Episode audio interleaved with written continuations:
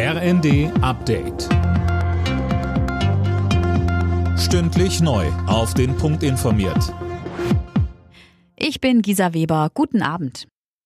Grünen-Chef Nuripur will der Ukraine so schnell wie möglich mit weiteren Waffenlieferungen helfen. Das hat er auf dem Grünen Parteitag in Bonn klargemacht.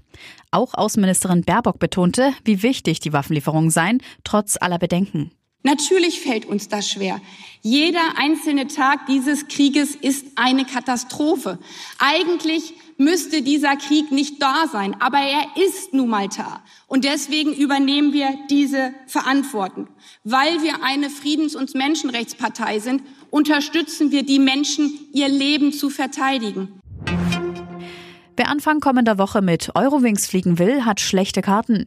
Die Vereinigung Cockpit hat wieder zum Streik aufgerufen, dieses Mal für drei Tage ab Montag.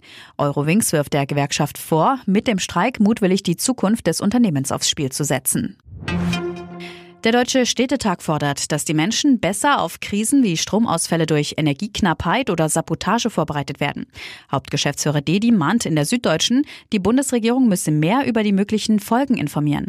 Gleichzeitig hat Bundesinnenministerin Faeser zugesagt, dass die kritische Infrastruktur besser geschützt werden soll. Hintergrund der Debatte sind die Anschläge auf die Nord Stream Pipelines und die Sabotage am Kabelnetz der Deutschen Bahn vor einer Woche. Bei einem Grubenunglück in der Türkei sind mindestens 40 Menschen ums Leben gekommen. Ein Bergarbeiter wird noch vermisst. In dem Kohlebergwerk in der Schwarzmeerstadt Amasra hatte es eine Explosion gegeben. Etwa 60 Arbeiter konnten sich retten oder wurden gerettet. In der ersten Fußball-Bundesliga hat der VfB Stuttgart am zehnten Spieltag den ersten Saisonsieg geschafft. Gegen den VfL Bochum gelang ein 4 zu 1 Erfolg. Die weiteren Ergebnisse Frankfurt-Leverkusen 5 zu 1, Wolfsburg-Gladbach 2 zu 2 und Bremen-Mainz 0 zu 2. Alle Nachrichten auf rnd.de